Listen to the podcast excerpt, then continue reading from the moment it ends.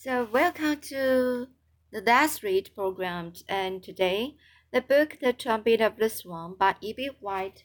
So, now this uh, chapter 17, Serena. So, here is in the end of the part of the 17. Now, Louis knew that his plan had succeeded. His beautiful dreamer had wagged, and she had wagged unto him.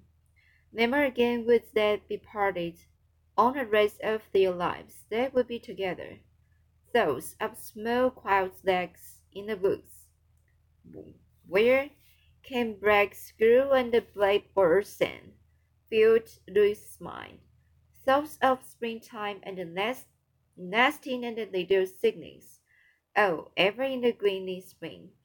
Louis had been told once by his father what happens to deep sea divers when they go far, far down into the ocean.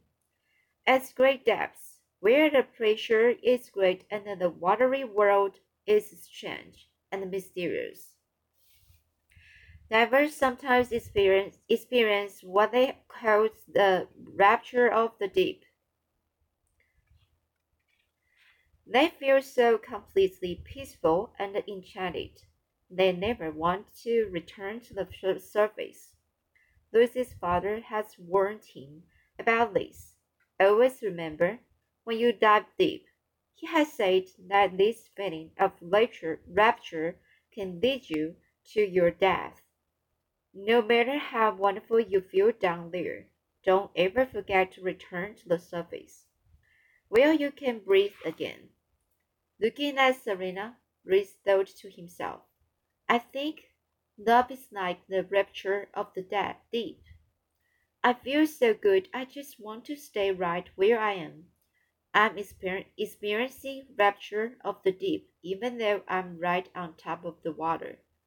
I have never felt so good, so peaceful, so excited, so happy, so amb ambitious, so desirous. If love is like this, on a cold day in December, in the Philadelphia Zoo. Imagine what it's going to be like in spring on a remote lake in Canada. These were Louis's secret thoughts. He was the happiest bird alive. He was a real trumpet swan at last. His defect of being without a voice had at last been overcome. He felt very grateful to his father Cautiously, he placed his head across Serena's long, beautiful white neck. He seemed a very daring thing to do, but she seemed to like it. Then he backed away. Serena swung to, toward him. Cautiously, she placed her head across his neck. It rested there for a moment, then she swung away. What a daring thing, she thought, but he seems to like it. How pleasing to know that I have found an acceptable mate, a cub I can love and respect, a cub that appears to be not only musical but also quite wealthy. Look at all those things, said Serena to herself. Her eyes feasted on the trumpet, the slate, the chalk pencil, the money bag, the live semi meadow. What a gay cub, she thought. What a dressy fellow! They swing, swing over together toward the other end of the lake, where they could be alone. Then Louis, who was short on sleep, dozed off, while Serena ate her breakfast and fixed herself herself up. Chapter 18 Freedom The news of Serena's arrival on Bird's Lake had finally reached the headman in charge of birds. He went out to look at her and was delighted. Then he gave an order to one of his keepers. See to it that she's pinioned this morning, right away, before she flies off, off and leaves us. That one is a valuable bird. Make sure she doesn't get away. Louis was just waking from his nap when he saw two keepers approaching Serena, who was standing on the shore near the, the ornament, ornamental face. One keeper carried a large net with a known handle. The other carried surgical instruments. They were sneaking up on Serena from behind. Very slowly and quietly, Louis knew right away what they were up to. He grew hot with rage. If those men succeeded in catching Serena and cutting the wing tip all his plans would go wrong. She could never fly away to Lonely Neck with him. She would have to remain in Philadelphia the rest of her life. A horrible fate. This is my moment, thought Louis. Nobody is going to clip of uh, clip my love swing while I'm around. He hustled over to the island and stripped for action. He chucked his trumpet and all his other stuff under a willow tree. Then he returned to the water and waited for the right time to attack. The keeper holding the net was crawling proudly up on Serena from the rear. She did not notice him. She was just standing there, dreaming of Louis. Slowly, slowly, the keeper raised her net, his net. As he did so, Louis went into action, lowering his long, powerful neck until it pointed straight out in front of him, like a lance. He streaked across the water, straight at the keeper, his wings beating the air, his feet beating the water. In a flash, he reached the scene and drove his strong bill straight, straight into the seat of the man's pants. It was a well aimed jab. The keeper doubled up in pain and dropped the net. The other keeper tried to grab Serena by her throat. Louis beat him over the head with his wings, striking terrific blows and knocking the poor the poor fellow off. The poor fell off his feet. Surgical instruments bounced into the air. The net fell into the water. One keeper groaned and held his hand on his behind. Where he had been stabbed, the other keeper lay on the ground, almost knocked out.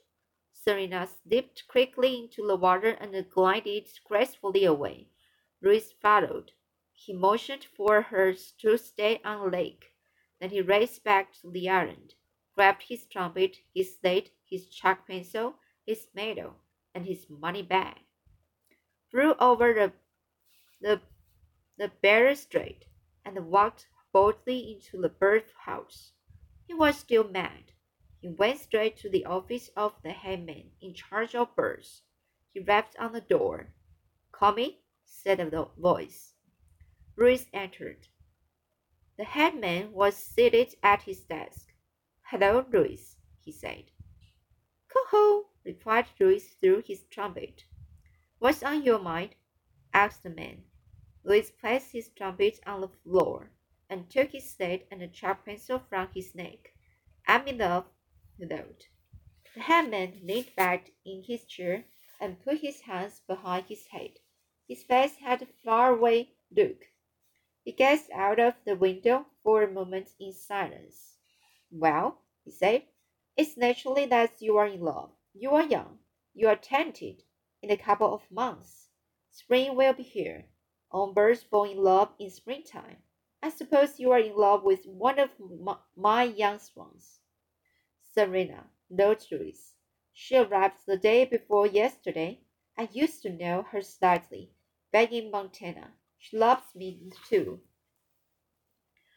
That doesn't surprise me, said the headman. You are a very unusual young cub. Any young female swan would fall for you. You are a great trumpeter, one of the best. I'm delighted to hear about this love affair, Louis. You and your bride can stay right here on Bird Lake and raise your family in comfort and safety in the oldest zoo in the United States. Louis shook his head. I have other plans, he wrote. Then he set his slate down and raised his trumpet. They say that falling in love is wonderful. It was an old song by Irving Berlin. The room was filled with the sound of love. The headman had a dreamy look in his eyes. Louis set his horn down and look, took up his slate again. I'm taking Serena away with me in a day or two, wrote. Oh, no, you are not, said the headman firmly. Serena now belongs to the zoo. She's the she's property of the people of Philadelphia. She came here because of an act of God. It wasn't an act of God, wrote Louis. It was an highway. Well, anyway, said the headman, she's my mom. No, she's mine, wrote Louis. She's mine by reason of the power of love, the greatest force on earth. The headman became thoughtful. You can take Serena from the zoo. She will never fly again. My keepers clipped one of her wings a few minutes ago. They tried to, those Louis, but I beat them up. The headman looked surprised. Was it a good fight? It was a fair fight, replied Louis. They were sneaking up on her from behind, so I nicked up on them from behind. They hardly knew what hit them. The headman chuckled. I wish I'd seen it, he said. But look here, Louis, you've got to realize the position I'm in. I have a duty to the people of Philadelphia. Within the last couple of months, I've acquired two rare birds of my accident, you and Serena two trumpeter swans. One arrived here blown, blown by a scale, the other to keep a nightclub engagement. The whole business is most unusual for a zoo. I have my responsibility to the public. It is my duty as headman in charge of birds to see that Serena stays. You yourself, of course, are free to leave when you want to, because Mr. Lucas insisted that you remain free when we arranged for your Sunday concerts. But in Serena's case, well, Louis, she's got to have her left wing clip, tip, tip amputated. The zoo can't afford to lose a young, beautiful, valuable trumpeter swan just because you happen to be in love. Besides, I think you are making a great mistake. If you and Serena stay here, you will be safe. You will have no enemies. You have you will have no worries about your children. No fox, no otter, no no coyote, coyote will ever attack you with intent to kill. You will never go hungry. You will never get shot. You will never die of lead poisoning from eating the shotgun Petals that are on the bottom of all natural lakes and ponds. Your cygnets will be hatched each spring and will live a long life in perfect ease and comfort. What more can a young cop ask? Freedom, replied Reese on his state. Safety is all well and good. I prefer freedom. With that, he picked up his trumpet and played. Button up your overcoat when the wind blows free. The headman smiled. He knew just what Louis meant. For a while the two remained silent. Louis put his trumpet aside. Then he wrote, I ask two favors. First, put off the operation on Serena until after Christmas. I will, I, I will guarantee she won't try to escape. Second, let me send a telegram. Okay, Louis, replied the headman, and he handed Louis a sheet of paper and a, a pencil. Louis wrote out a telegram to Sam Beaver. It said, I'm in the Philadelphia Zoo. This is an emergency. Come at once. I will pay you plane fare. I'm now wealthy. Sighed Louis. He handed the telegram to the headman along with four dollars from his money bag. The headman was astounded. Astounded. In all his days at the zoo, this was the first time one of his birds had asked him to send a telegram. And of course, he didn't know who Sam Beaver was.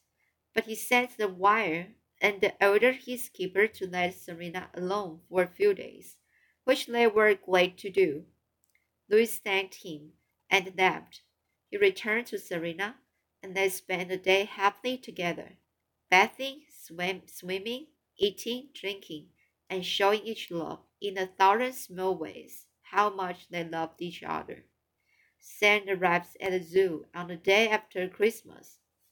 He was equipped as though he were going into the woods. Under one arm, arm, under one arm was a sleeping bag, neatly loaded. On his back was ruck, rucksack containing his toothbrush, his comb, a clean shirt, a hand axe, a pocket compass, his notebook, a pencil, and some food. In his belt was a hunting knife.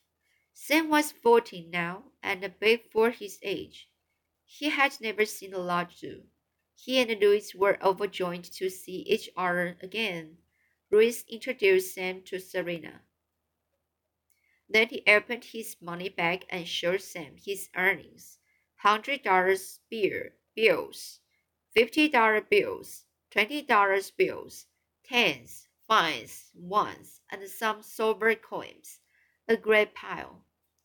Goodness, thought Sam, I hope she's not marrying him for his money. Louis took his slate and told Sam about the fight with the keepers and how about the headman wanted to keep Serena captive by clipping the tip of one wing. He told Sam he would ruin his life if Serena were to lose the power to fly. Ex he explained that as soon as his father's debts were paid and the trumpet honestly belonged to him, he and Serena intended to live to live uh, civil civilization and return to the wildlife. The sky, he, he wrote on his slate, is my living room the woods are my parlor. The, the lonely lake is my bath. I can remain behind a fence all my life. Neither can Serena. She's not building that way. Somehow or other, we must persuade the headman to let Serena go. Sam stretched out on the shore of Bird Lake and clasped his hands behind his head. He looked up at the great white sky. It was a clear blue, with small white clouds floating slowly across. Sam knew how Louis felt about freedom. For a long time he lay there, thinking. Ducks and the geese swam slowly by, back and forth, an endless procession of captive birds. They seemed happy and well. Curiosity felicity, and apathy, the three trumpeters, swam by and appeared. At the strange boy lying on the ground, finally sat up. Listen, Louis, he said, how's this for an idea? You and Serena intend to raise a family every year, don't you? Certainly, replied Louis on his slate. Okay, said Sam. In every family of cygnets, there is always one that needs special care and protection. Bird's Lake will be a perfect place for this one little swain that needs extra security. This is a beautiful lake, Louis. This is a great zoo. If I can persuade the headman to let Serena remain free, would you be willing to donate one of your standings now and then if the zoo needs another swan for the lake? If you agree, I will go riding and see the headman about the matter. It was now Louis's turn to think and think. After five minutes, he picked up his slate. Very well, he thought, he thought. It's a deal. Then he picked up his trumpet. Oh, ever in the greening spring, he played, by bank and bow retiring. The waterfowl stopped swimming and listened. The keeper stopped what they were doing and listened. Sam listened.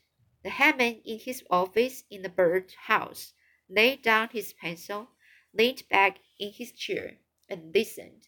The sound of Louis' horn was in the air, and the whole world seemed better and brighter and wilder and freer and happier and dreamier. That's a good tune, said Sam. Tune. That's a good tune, said Sam. What is it? Oh, just something I made up myself. No lyrics on his slate. Okay, so this uh, chapter 18 and uh, the end of the uh, 17, 17. Okay, so do you like this book. I think um, it's very interesting to imagine the a, a, um, a Chinese swan is like a human, right? And okay, it's very it's it's feel it's full of the imagination to the now the world the real world right so here i will be read next story next time and see you